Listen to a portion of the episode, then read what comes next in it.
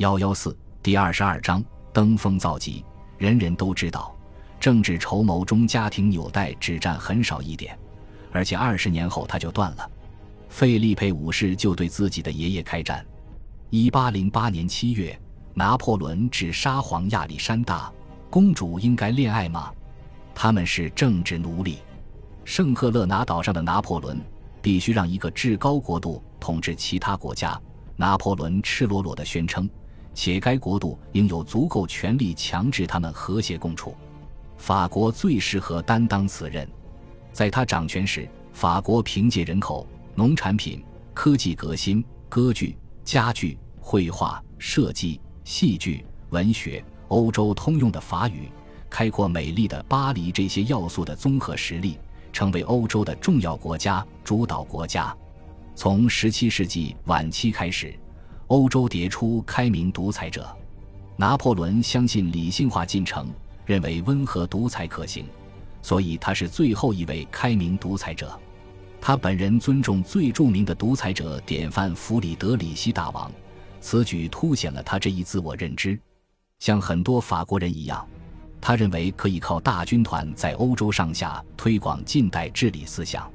你们只有特别法。一八零五年。他在里昂与一名意大利代表交谈，因此你们必须制定普通法。你们的人民只有地方习惯，他们必须养成民族习性。用英国历史学家 H. A. L. 费希尔的话说，很多意大利与德意志公职官员认为，拿破仑帝国粉碎旧俗的坚硬外壳，用有效结合的广泛思想取代狭隘、散漫、倦怠的地方主义。到1810年时。他正在建立进步的一元制帝国，这个帝国拥有以《拿破仑法典》为基础的统一法律、开明的世俗主义和宗教宽容、法律面前人人平等、统一的度量衡与货币。然而，法国行政模式几乎从来不曾简单适用于被征服领土，倒不如说他会根据当地普遍情况做微妙调整。若法典多半会激起反抗。或阻碍捐赠和征兵，法国就会推迟实施它。举个例子，拜恩和巴登的行政人员按照拿破仑帝国的方式彻底改造了政府结构，然而相对不太亲法的梅克伦堡及其邻国萨克森就没有进行改革。在被兼并领土上，支持拿破仑的政治力量有很多种：不希望本地正统统治者复位的城市上层阶级，重视效率的行政改革者。自身权利受法律保护的较小宗教信徒，如新教徒和犹太人；信奉世俗教育、离婚自由权等理念的自由派人士；盼望实现民族自觉的民族，如波兰人、商人；拿破仑法典简明性的仰慕者；反对行贿限制贸易的方式的人；中产阶级改革者；收购了国家没收的教会或王公财产；希望法律保护这笔交易的法国人。不用再缴纳封建税款的农民，特别是德意志农民，拿破仑想完全废除封建社会的头衔、献祀继承以及特权的所有痕迹。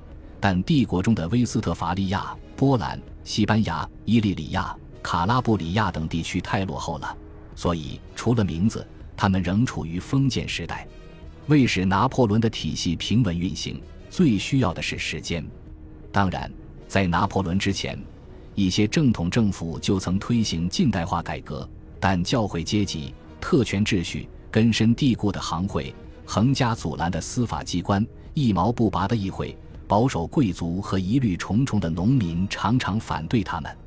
拿破仑政府的能力比其所有前任的都强得多，因此他能展开这些戈尔迪之节，实现所谓的辽阔帝国中行政、官僚和财政制度的系统化重塑。结果。他建立了统一的等级制行政体系，而巴黎是其控制中心。照当时一名仰慕者的说法，从巴黎开始，执行链向下传达至被管理者，不受大臣干扰；法律和政府命令也传递至社会秩序最远的分支。十八世纪开明独裁者的梦想实现了。欧洲上下很多人认为，拿破仑似乎代表着进步、精英政权和理性未来的理念。一八零六至一八一七年，实际上的拜恩首相马克西米利安·冯·蒙特格拉斯伯爵让修道院世俗化，引入义务教育和疫苗，建立公务员考试制度，废除国内通行费，并给予当地犹太人和新教徒公民权。他之所以这样做，是因为这些改革符合他所谓的时代精神。拿破仑是法兰西学院院士，认为应对人才开放就业渠道。与他相比，意大利、荷兰。比利时、德意志的律师、医生、建筑师、商人怎会更想被某个近亲结婚生下的幼年王公统治呢？当然，现实中他们通常无甚选择余地，只能为法国短期效力。但是法军的胜利让很多人有机会从革命体系中汲取近代惯例，而且这一过程跳过了断头台和恐怖统治。此外，如果这些人不喜欢拿破仑和法国，他们也能理解他和他的做法更有效，比如说，拿破仑下台后，他在意大利设立的税收制度延续了一个世纪。然而，拿破仑信奉泛欧主义之说乃一则神话。1812年，他鼓吹自己是欧洲基督教文明的守护人，正抵御俄国的野蛮亚裔部落。他构建遗产时也充分利用了欧洲统一的思想。可是他的帝国本质上始终是法兰西帝国，而非欧洲帝国。拿破仑固守大陆体系，此举在很多方面损害了他，其中之一是他和教皇的关系。庇护七世曾经不准热罗姆离婚，不承认约瑟夫的那不勒斯王位，现在他又拒绝加入欧洲封锁体系，不限制对英贸易和英国产品。这些事凑一块后。拿破仑就认为梵蒂冈看上去有他的敌人。一八零八年二月，他派瑟克斯修米奥利斯将军沿意大利西海岸南下，占领教皇国，包括特雷维河上的教皇城堡圣天使城堡。法军加农炮很快就可以直接对准圣彼得大教堂。然而，教皇还是不肯对英宣战。拿破仑指出，英国是异教国家，他也无动于衷。事态已然明了，教皇不会向拿破仑屈服，不会驱逐教皇国境内的英国货物和英国商人。拿破仑当即采取行动。一八零九年六月十日，他把教皇国并入法兰西帝国。